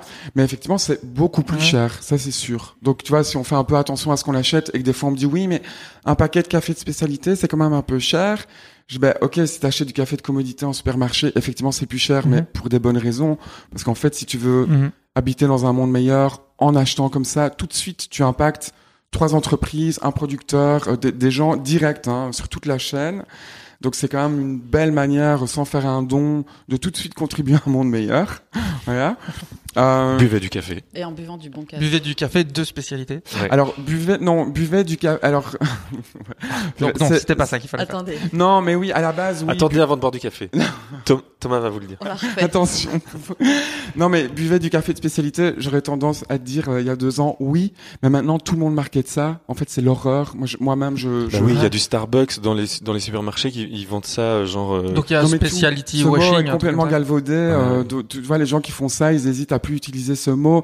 Et donc, en fait, on en arrive vraiment à la communication avec les interlocuteurs à qui on achète. Et encore, c'est très compliqué. Moi, je suis méga vénère parce que euh, je rencontre tout le temps euh, des torréfacteurs qui sont pas des torréfacteurs de spécialité, mais qui ont Bon, là, je mets un peu les pieds dans le plat, mais qui ont des histoires plutôt de tradition familiale Mhm. ou qui vont euh, marketer certaines origines comme étant euh, exceptionnelles, avec des appellations proches du, du vin parfois, hein, où on, peut parfois parler de quoi du- du- d'une bouteille spéciale ou d'un grand cru, de choses comme ça, euh, ou une chouette histoire derrière. Mais le problème, c'est que les révolutions des commodités, comme café, thé, chocolat et épices, euh, elles sont initiées depuis très peu de temps. Et donc souvent, on pense que les vieilles maisons vont faire du bon boulot, comme pour les biscuiteries ou d'autres choses. Malheureusement, dans les commodités, je suis désolé, mais ce n'est pas du tout le cas. Si ces vieilles maisons n'ont pas pris le train du café de spécialité en marche, en fait, ils font du commodité. Et c'est très compliqué parce qu'on trouve du commodité à des prix plus élevés que le prix en bourse. Donc les exportateurs vont pouvoir trier des lots et les vendre plus cher en parlant, en donnant quelques informations sur une coopérative, en parlant de grands crus et de choses comme ça. La réalité, c'est que quand ça reste du café, hein, donc on le goûte. Et puis la réalité, moi, de beaucoup de choses comme ça, c'est que c'est l'amertume qui est mais de loin le, le, le, le goût principal de la tasse. Il n'y a pas la complexité de ce que j'entends dans le discours ou dans l'étiquette qui est derrière. Et donc moi, en fait, des fois, ça m'énerve un peu parce que j'ai pas de problème à acheter un café standard, en fait, à un prix standard. Mais j'ai un problème parce que les gens payent une histoire au prix fort, en fait.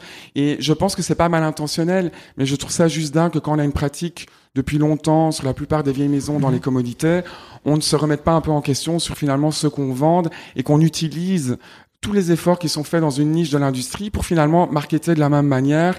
Et au bout du compte, je trouve que c'est extrêmement défavorable aux petits torréfacteurs qui ont la méga pêche, qui font un travail de dingue. Et pour donner une idée, le café de commodité, qui est une industrie qui est vraiment en crise, hein. être un producteur qui vend en commodité, c'est l'enfer. Souvent, ils vendent sous le salaire minimum, voire sous le prix de production. Donc, ça leur coûte de l'argent de vendre. Euh, on parle pour l'instant en bourse de à peu près 2 euros le kilo pour du grain vert hein, de café en, bourse. Un marché de spécialité va l'acheter entre 5 et 13, 14, 15 euros le kilo. C'est quand même un truc de dingue. Hein. On peut payer jusqu'à entre 5, voire parfois 10 fois plus pour des grands crus qui sont pas annoncés comme des grands crus. Euh, et, et puis voilà, moi ce qui reste un peu flou pour moi parce que j'ai pas d'expérience dans l'import de café, c'est ben, justement ces grands crus de commodité, hein, on va les appeler comme ça. Et donc c'est pour ça que je veux reprendre des lives où je vais parler avec des importateurs de ces sujets sensibles parce que je voudrais moi-même creuser pour avoir plus d'expérience parce que j'ai mon petit côté un peu vindicatif activiste, mais je vais être honnête, je maîtrise pas tous les paramètres. Donc moi je suis ouvert à la conversation et à remettre en question ce que je prône, mais pour l'instant ce que je vois, c'est cette réalité. C'est qu'on paye cher des cafés et qui sont pas des cafés qui sont toujours bons. Alors bon, on en a parlé, ça reste relativement subjectif, mais quand même, quand l'amertume est la note principale, j'ai pas de honte à dire que c'est un café qui n'est vraiment pas bon, euh, parce que c'est pas ça en fait le café. Voilà.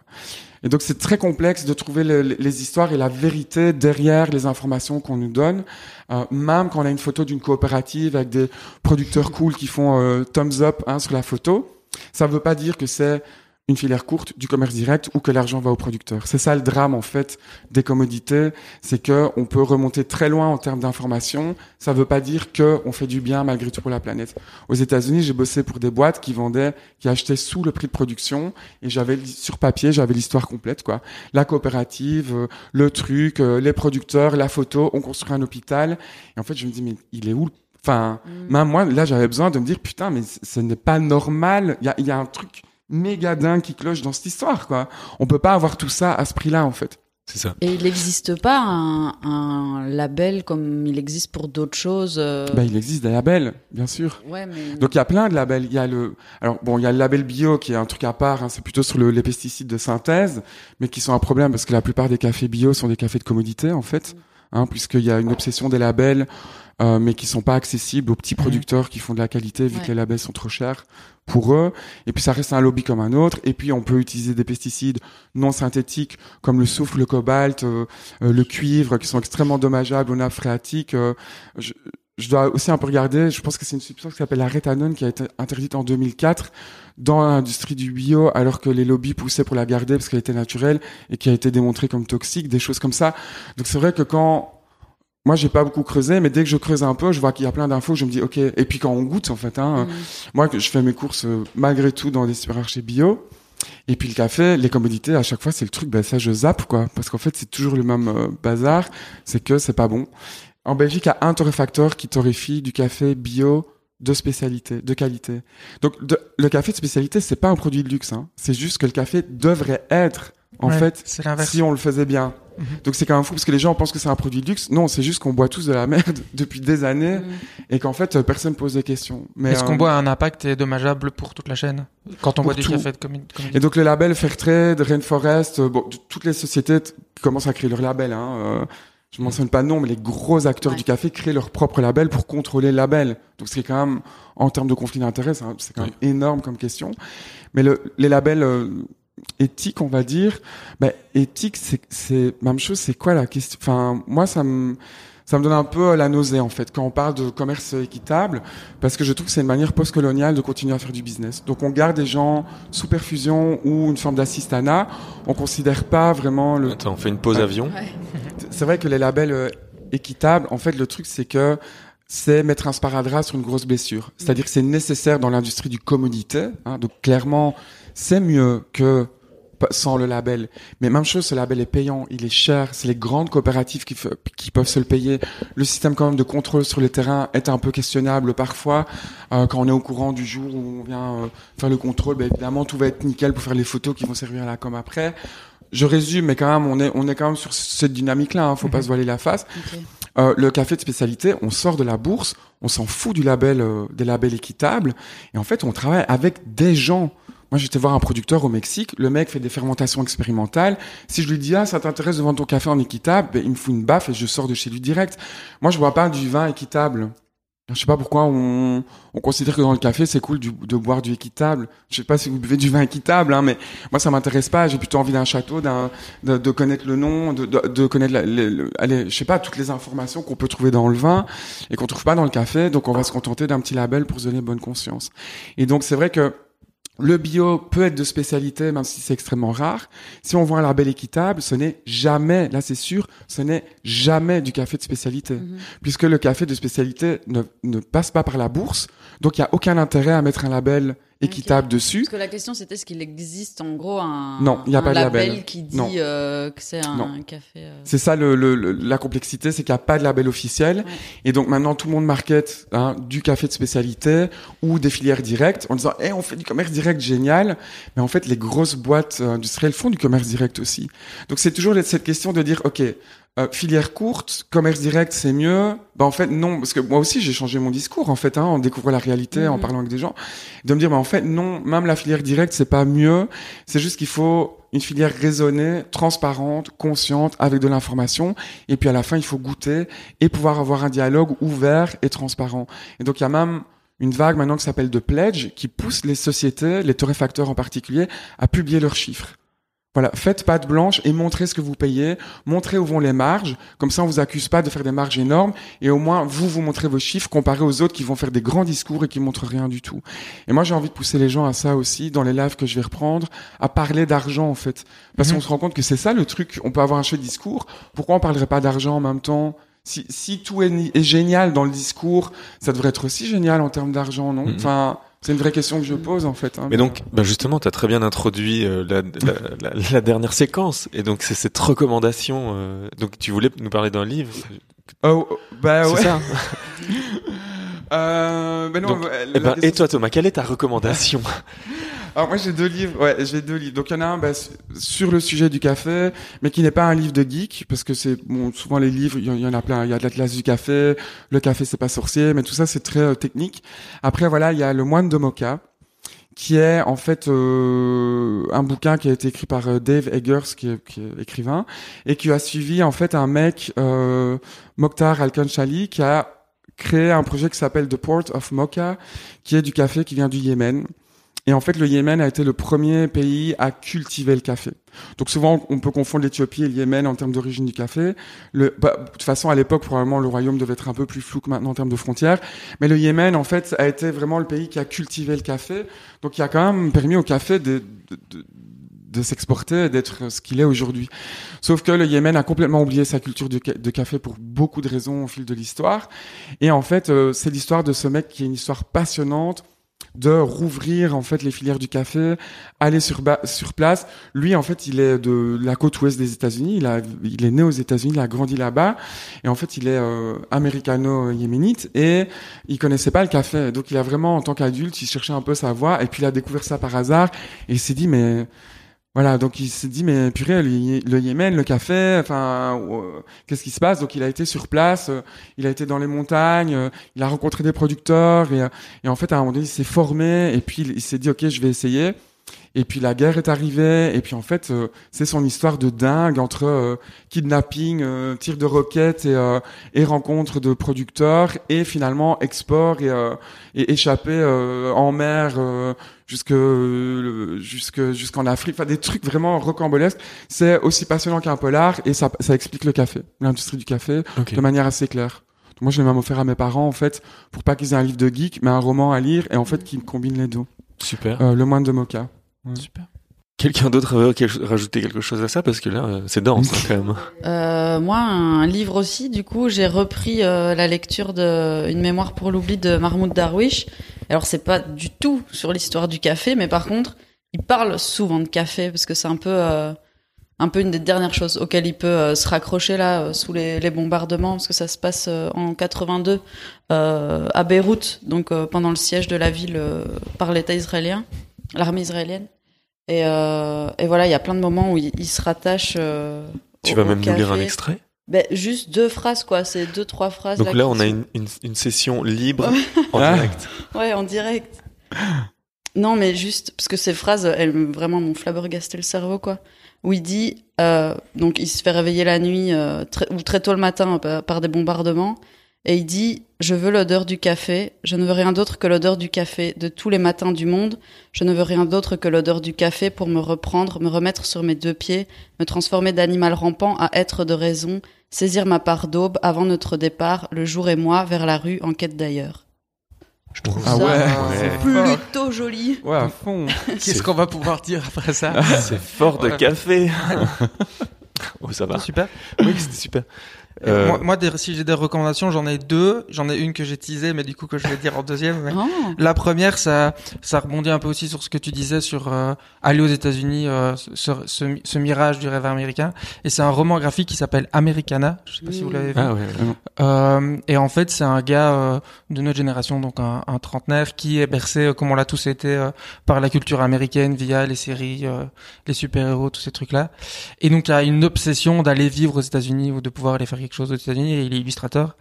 Et il décide, euh, je vous raconte pas tout, mais d'aller faire le PCT, le Pacific Crest Trail. Je sais pas si Ouais. vous voyez, c'est une randonnée de 4300 km qui part de la frontière du Mexique et qui va jusqu'au Canada sur la côte ouest. Et donc il va faire cette randonnée euh, qui est genre l'enfer, c'est 5 mois, 30 km par jour, genre l'enfer. C'est, elle est décrite dans le film Wide avec euh, Reese Witherspoon qui est une adaptation d'un roman aussi. Et en fait il fait cette randonnée euh, très introspective et il va se rendre compte qu'il voit vraiment les États-Unis et donc son rêve américain est genre explosé en deux parce qu'il se rend compte que les États-Unis, parce qu'il passe par la frontière mexicaine, il se rend compte ce que c'est, il passe par les inégalités, tout ça. Et donc c'est un super roman graphique, ça se lit en 4 secondes parce que on rentre dedans, c'est joli, c'est tout simple, enfin c'est c'est super. Ok. Ça c'était la première et la deuxième, donc du coup j'en ai parlé, c'est ce que j'ai j'ai terminé la saison 2 euh, ce week-end. C'est une série de HBO, donc euh, les gars qui pèsent dans le game de la série, qui s'appelle Succession. Ah ouais. Ah ouais, ok. Et euh, Ah, moi, je ouais, connais ok, pas du si tout. pas- je connais pas Non, du non, tout. moi, je connais pas C'est- du tout. Mais il y a déjà plusieurs saisons parce que moi Il y en j'ai a regardé deux. le- Ouais ouais, ok ça. Il y en a deux et la troisième devait sortir là maintenant, mais Covid donc est reportée. Et c'est genre une série de fous. Euh, tout est super. Donc genre regardez-la tout de suite. Mais mini pitch, de quoi ça mini s'agit pitch. Donc c'est l'histoire d'un euh, d'une famille qui est à la tête du plus gros conglomérat média divertissement euh, de- des États-Unis et probablement du monde. Le père, donc le patriarche euh, de 85 ans, doit donner la succession à un des fils. Voilà. Et donc après, branle-bas de combat, je vous dis pas le reste. Ah, C'est une mais espèce genre- de Game of Thrones. Ouais, mais les mecs de Game of Thrones à côté, ils sont tous super sympas. C'est Ouais, ouais, ouais. c'est juste, vous vous rendez même Ah ouais. pas compte parce qu'en fait, Game of Thrones, ouais, c'est Game of Thrones, c'est super, mais c'est des chevaliers des dragons, donc on se dit, ils sont obligés d'être méchants. Mais là, c'est juste vrai. C'est la tu vraie te dis que méchanceté. c'est sûr que, que la fiction qu'ils ont mis dedans vient de la réalité parce que tous les personnages sont plus ou moins inspirés de mecs, euh, Mm. genre le patriarche, euh, c'est un peu Murdoch, euh, donc le gars à la tête de Fox Ouais. News et tout ça. Bref, Disney, ils s'en prend plein les dents. Enfin bref, genre, mais regardez, c'est juste vraiment dingue. À tel point que toi maintenant tu t'écoutes euh, la BO euh, chez toi. Ouais, et la BO, ouais, j'écoute la BO sur, eh, la BO est dingue. Euh, Il y a un thème, en fait, mais qu'ils ont remixé, mixé, qu'ils ont fait euh, en alto, en truc, en bazar. Et c'est vraiment dingue. et c'est, euh, HBO, ils ont gagné tout au Emmy euh, cette année, euh, et aux euh, Golden Succession. Globes et tout, et Succession. Donc, Succession, euh, Je le Regardez, c'est- c'est, c'est, c'est vraiment cool. Voilà. Mais j'ai- en fait, j'ai une, une reco euh, bouquin qui est pas du tout, qui est complètement hors sujet, qui est le Manifeste contre la normalisation gay de Alain Naz, Ok. et qui est, euh, pour moi, en termes de société, de vision de société, c'est le bouquin fondateur de ce que la société pourrait être pour aller beaucoup mieux dans le futur. Ok. Euh, et donc, pour, Donc on va sauver le monde avec ce livre-là et avec Ouais. le café. Mhm. Donc là on est bon. voilà. Ce podcast va sauver le monde.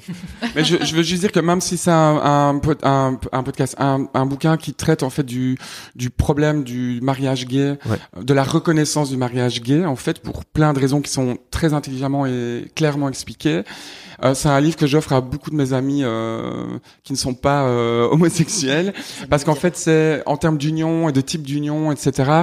C'est un bouquin qui est super éclairant euh, sur les, les, les- voilà les, la manière dont la société reconnaît l'union uniquement sur la sexualité en général et sur la reproduction de de l'humanité et plus et pas du tout sur des schémas euh, complètement euh, différents comme ma grand-mère vivait avec sa sœur jusqu'à leur mort. Elles ont été séparées elles en sont mortes de tristesse.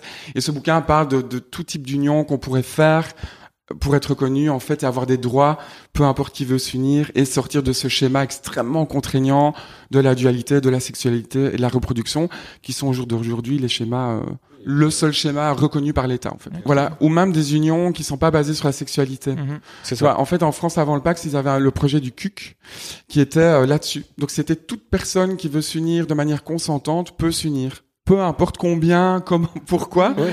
Et c'est, en fait, c'est génial parce que Ouais. C'est, bien, pourquoi pas, en fait, si adultes consentants qui veulent s'unir sur base de la sexualité ou pas, en fait, Ouais, ouais. hein, c'est tout type d'union. Je trouve que c'est un projet, mais tellement euh, révolutionnaire.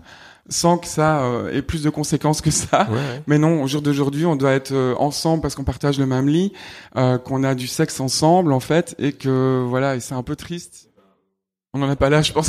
Non, non, non. Non, non, non, Et, on et n'en est donc, pas du encore coup, là. Damien, toi, as-tu reco As-tu des recommandations? Ah, j'ai des recommandations. Oui, oui, oui. Euh, bah, alors, oui, c'est une série aussi. Ouais. Euh, mais je viens, je viens de la trouver maintenant parce que j'ai essayé de chercher par rapport à tout ce qu'on a dit. Et donc, euh, c'est une série que j'ai adorée, qui est sur Apple Plus, qui s'appelle Ted Lasso. Ah, putain.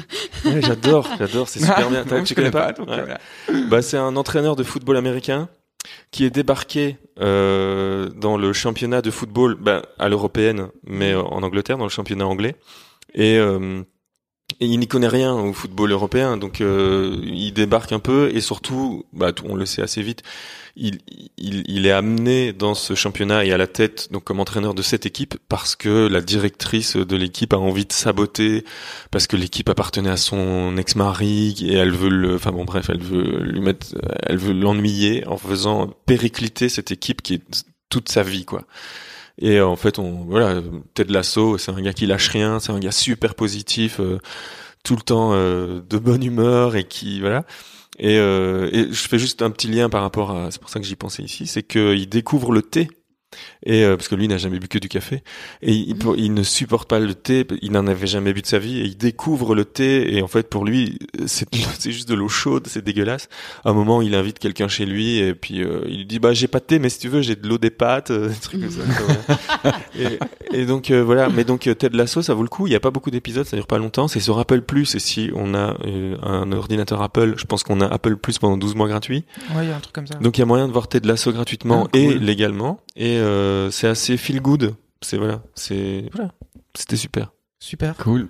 Et on se réjouissait tous les vendredis avec mes enfants pour euh, Ah. retrouver parce que ça Donc, sortait. à, à regarder avec les kids. Donc, à- ça, tu peux regardable regarder. avec les C'est kids. regardable avec les kids. euh, oui, mais après mes kids ils ont 10 et 13 donc euh, voilà. Mais euh, et donc quoi? Ouais ouais, c'est euh, c'est- ouais et puis c'était sorti euh, tous les vendredis et donc on le suivait en direct donc on devait attendre le vendredi pour le regarder. Donc voilà, Ted Lasso. Euh, Moi, je regarde Mars en ce moment Mars? Sur Netflix. Ah, je connais pas. Non, Bah en fait c'est un c'est sur les, les premières missions qui vont sur Mars, OK. mais c'est une sorte de dystopie. euh, En fait il y a des, des, des images d'archives de 2016 et des images bah, de fiction de 2033. Ça passe de l'un à l'autre. Donc t'as vraiment les trucs de SpaceX euh, vrais et tout. Et puis t'as ce qui se passe quand ils y arrivent, euh, la première mission. Et donc en fait t'as vraiment l'impression de regarder un reportage. OK. Ah, c'est cool. hyper passionnant parce que t'es à, à fond avec eux quoi. OK. Et là aussi il y a 5-6 épisodes par saison. Il y a deux saisons. D'accord. Ok, super. Ouais, je, je vais dire un peu science-fiction, mais très réaliste Ouais, quand ouais. même. euh. C'est ça. Ok, ben on listera tout ça. Trop bien. Et euh, ben voilà, là je pense qu'il va être temps de clôturer un petit peu parce qu'on a une bonne heure euh, 20, une heure et demie. Donc quoi Oui, on a une heure 20, ce qui est euh, voilà. Et euh, je pense que ça va être euh, ça, ça va demander d'avoir d'autres épisodes parce qu'on a encore plein de questions, hein. d'autres Ah. épisodes ou d'autres podcasts, euh, on sait pas, on verra. Mais Et- en tout cas, si, si les gens, parce que c'est vrai que du coup, euh, je, je m'emballe et j'ai pas beaucoup parlé des coffee tours, etc. Mais si les gens veulent, euh, les coffee tours, c'est l'équivalent finalement d'un cours d'introduction au café, mais qui est basé plutôt sur le consommateur. Donc je vais pas assez loin, je vais pas très loin dans les fermentations et, ce côté-là en termes de documents, mais on va, je vais quand même parler des différentes philosophies du café, de ce qu'on a abordé aujourd'hui, et surtout on va expérimenter. Et les tours d'ici la fin de l'année vont évoluer. Il va y avoir le tour des torréfactions dans le bas de la ville, le tour sur les expériences des manières de consommer le café dans le haut de la ville, et un troisième tour qui va être euh, valeur et durabilité dans un bad business, qui va commencer au palais de justice et qui va descendre dans les Marolles, et où là on va on va aller voir un magasin bio, on va aller voir Lucifer Leaves. On va expérimenter du poivre en filière courte par euh, Sandrine de Missao qui fait un, tru- un, un travail Poivre. incroyable sur le poivre qui est en révolution grâce à elle et, euh, et encore d'autres choses. Donc il y a une gestation et, des choses sont en mouvement pour l'instant. niveau voilà, t'as anticipé la question, c'était euh, on retrouve où tes actualités Exactement. et ton Alors travail sur actuel? mon, je suis pas actif sur Facebook. Par contre Instagram, je suis plutôt euh, hyper actif. Donc j'ai un profil qui est OK euh, tiré vers le bas coffee tiré vers le bas tips. Ouais. Et sinon j'ai mon site okcoffee.tips. Euh, sur dans la page d'accueil, il y a une newsletter. Je conseille vraiment aux gens. J'en ai pas envoyé depuis euh, plus d'un an, je crois.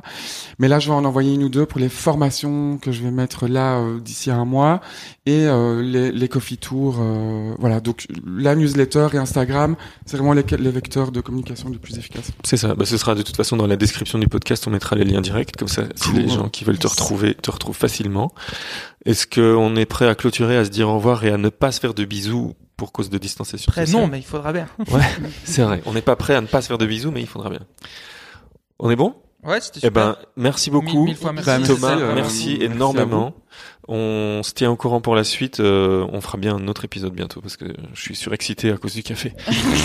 Ben, gros bisous. À bientôt. Merci, salut. À Salut. Voilà, j'espère que cet épisode vous a plu, que n'oubliez pas que vous pouvez retrouver tous les liens de toutes les choses dont on a parlé, les livres, les références, euh, dans la description du podcast. Et puis, bah voilà, si vous venez de découvrir Amour, Gloire et Chips avec cet épisode, bah vous en avez encore à rattraper, donc n'hésitez pas.